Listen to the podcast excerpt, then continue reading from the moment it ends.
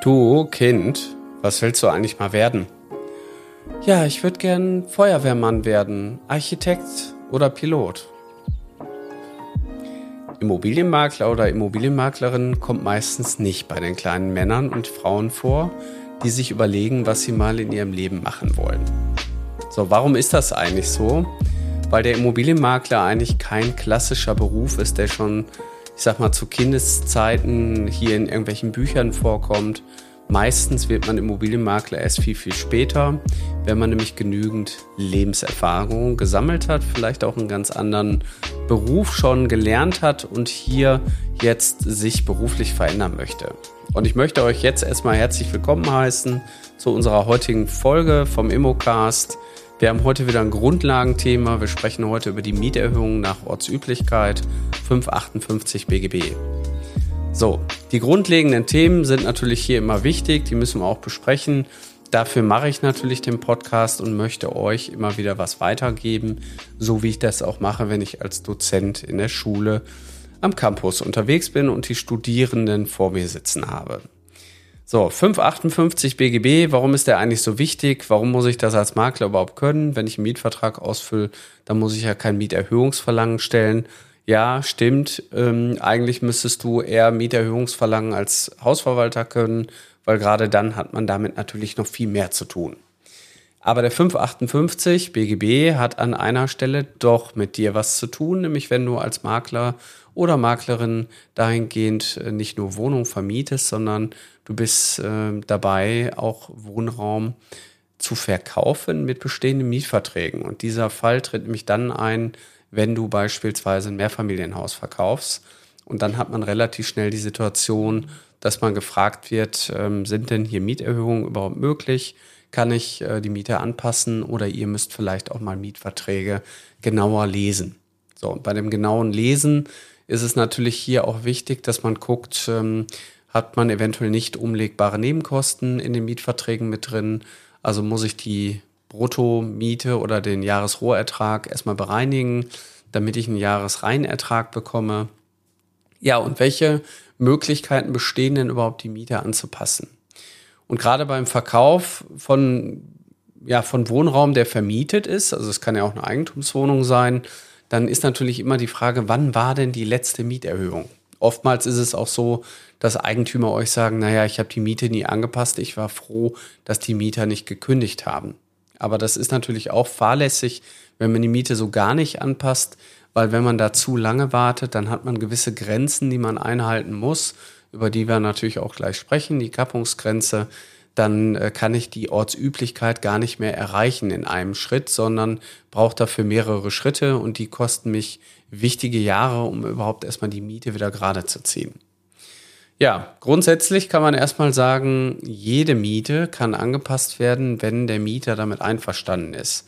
Also man kann eine Änderung zum Mietvertrag machen und kann äh, reinschreiben, ich, wir haben uns darauf verständigt, dass ab dem so und so vielten eine neue Miete gezahlt wird. Ja, wenn aber dieses Verständnis nicht da ist, dann gibt es natürlich gesetzliche Regelungen und die wird hier im 558 BGB, den ihr wirklich tatsächlich als Makler oder auch als Maklerin natürlich auswendig wissen müsst aus meiner Sicht, weil das ist eine wichtige Expertise, wenn es um das Thema Vermietung und Verkauf von Wohnraum geht. So, und hier wird im Absatz 1 geregelt, der Vermieter kann die Zustimmung zu einer Erhöhung der Miete bis zur ortsüblichen Vergleichsmiete verlangen, wenn die Miete in, in dem Zeitpunkt, zu dem die Erhöhung eintreten soll, seit 15 Monaten unverändert ist.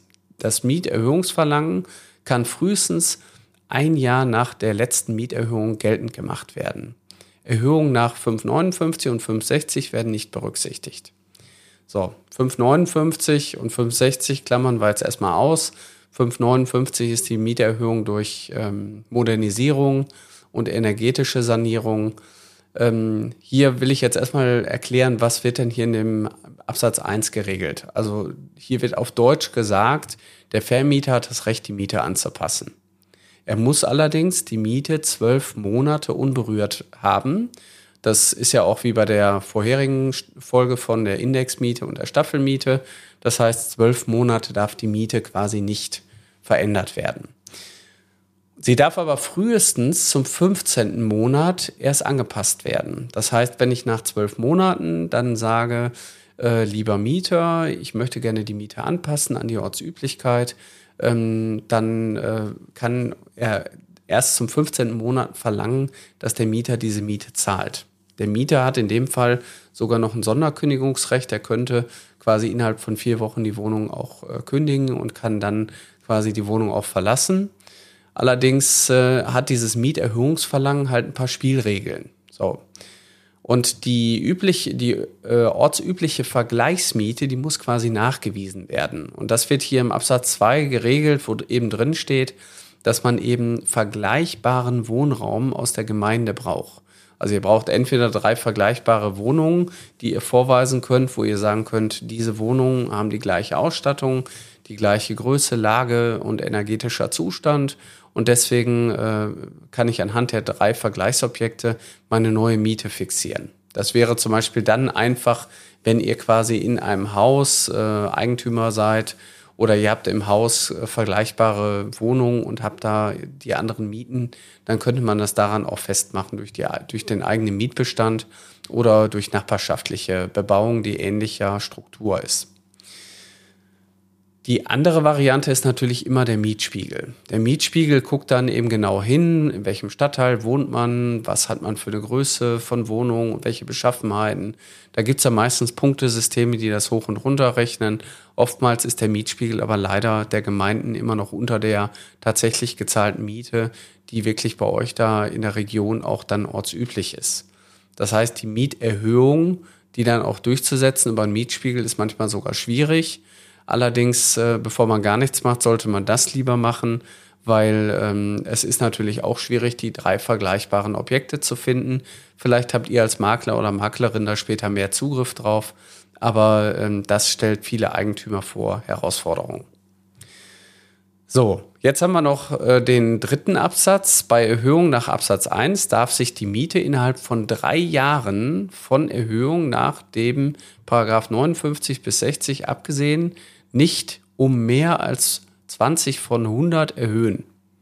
So, auf Deutsch wiederum, der Gesetzgeber sagt, dass die Miete sich nicht innerhalb von drei Jahren um mehr als 20 Prozent erhöhen darf.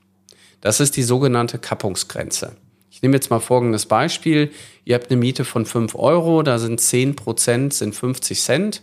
Das heißt, ich darf die Miete, wenn ich sie, wenn ich, wenn die ortsübliche Vergleichsmiete 7 Euro wäre und ich kann die auch nachweisen über einen Mietspiegel, dann dürfte ich die Miete nur von 6 Euro auf äh, von 5 Euro auf 6 Euro erhöhen, weil das dann die Kappungsgrenze ist von 20 Prozent. So, jetzt gibt es aber auch noch eine Besonderheit. Der eine oder andere sagt, nee, nee, Carsten, bei uns sind es 15 Prozent, weil es gibt sogenannte überhitzte Wohnungsmärkte. Und diese überhitzten Wohnungsmärkte, da sagt der Gesetzgeber, dass die Kappungsgrenze nicht bei 20 Prozent liegt, sondern bei 15 Prozent. Also da muss man dann auch immer wieder genau gucken, in welcher Stadt bin ich eigentlich tätig, gehört das zu den überhitzten Wohnungsmärkten, dann habt ihr hier gesetzlich die Kappungsgrenze von 20 Prozent, äh, 15 Prozent. So, das macht die Sache natürlich schwierig. Ihr habt eine Immobilie, ich nehme jetzt mal als Beispiel ortsübliche Vergleichsmiete 7 Euro, Vermieter schon relativ alt, fortgeschritten, Immobilie war abbezahlt, musste also nicht mehr ja, äh, finanziert werden. Es standen keine Zinsen mehr dagegen. Der Vermieter, dem war es egal, wie viel Miete er kriegt. Hauptsache er kriegt Geld. Alle Mieten liegen bei 4 Euro.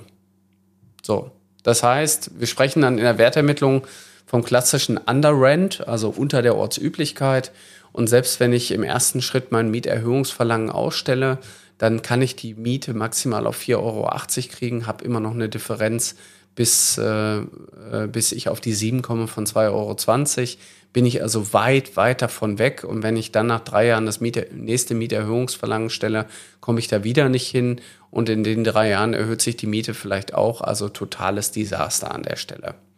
Da kann man echt äh, nur zu anderen Strategien raten, äh, gegebenenfalls Gespräche führen, Mietanpassungen machen. Also da muss man dann eben sehr äh, genau gucken. Und ihr seid natürlich als Makler und Maklerinnen jetzt nicht in der beratenden Funktion, aber das muss man schon wissen, weil spätestens, wenn ihr vertrieblich so eine Immobilie verkauft, dann wollt ihr ja mit dem Interessenten der Immobilie genau dieses Gespräch führen und sagen, naja, was habe ich denn hier äh, zu beachten oder welche Potenziale stecken in der Immobilie drin oder was hat der alte Vermieter vielleicht in der Vergangenheit nicht gemacht, um das äh, wieder zu korrigieren.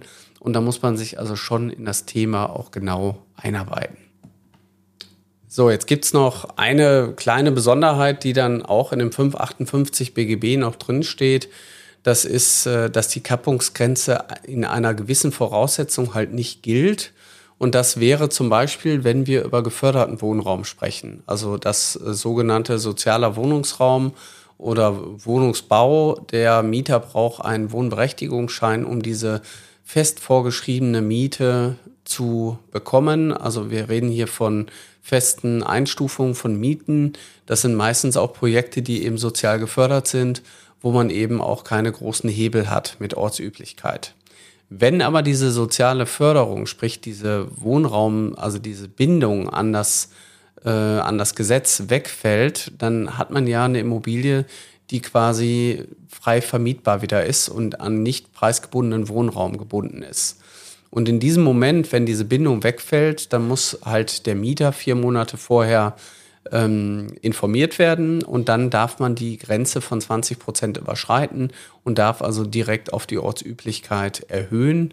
Das hat dann auch meistens zur Folge, dass die Herren und Damen, die in so Objekten wohnen, dann äh, eventuell dann sich das auch nicht mehr leisten können oder wollen, weil äh, dann eben auch die Immobilie quasi dem, ja, der normalen marktwirtschaftlichen Situation wieder freigegeben ist und man unterliegt also nicht mehr dieser Wohnraumbindung. Das muss man jetzt auch wissen.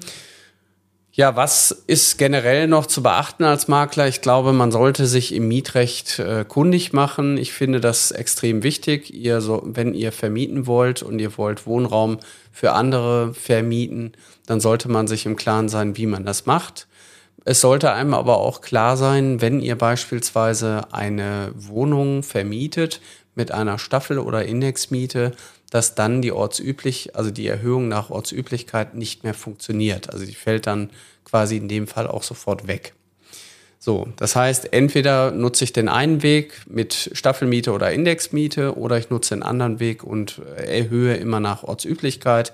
Da bin ich aber auch immer wieder abhängig von der Beweislage. Ich nenne es jetzt mal ganz krass so, weil die Beweislage natürlich ein Stück weit der Mietspiegel der Stadt ist, der vielleicht nicht jedes Jahr erneuert wird oder gegebenenfalls auch ähm, ja, die vergleichbaren Objekte, die man braucht, um nachzuweisen, dass die Ortsüblichkeit sich wirklich verändert hat. Oftmals liegt der Fehler im Detail. Viele Vermieter gehen da viel zu laissez-faire mit dem Thema um und ihr als Makler könnt da gut beraten zur Seite stehen.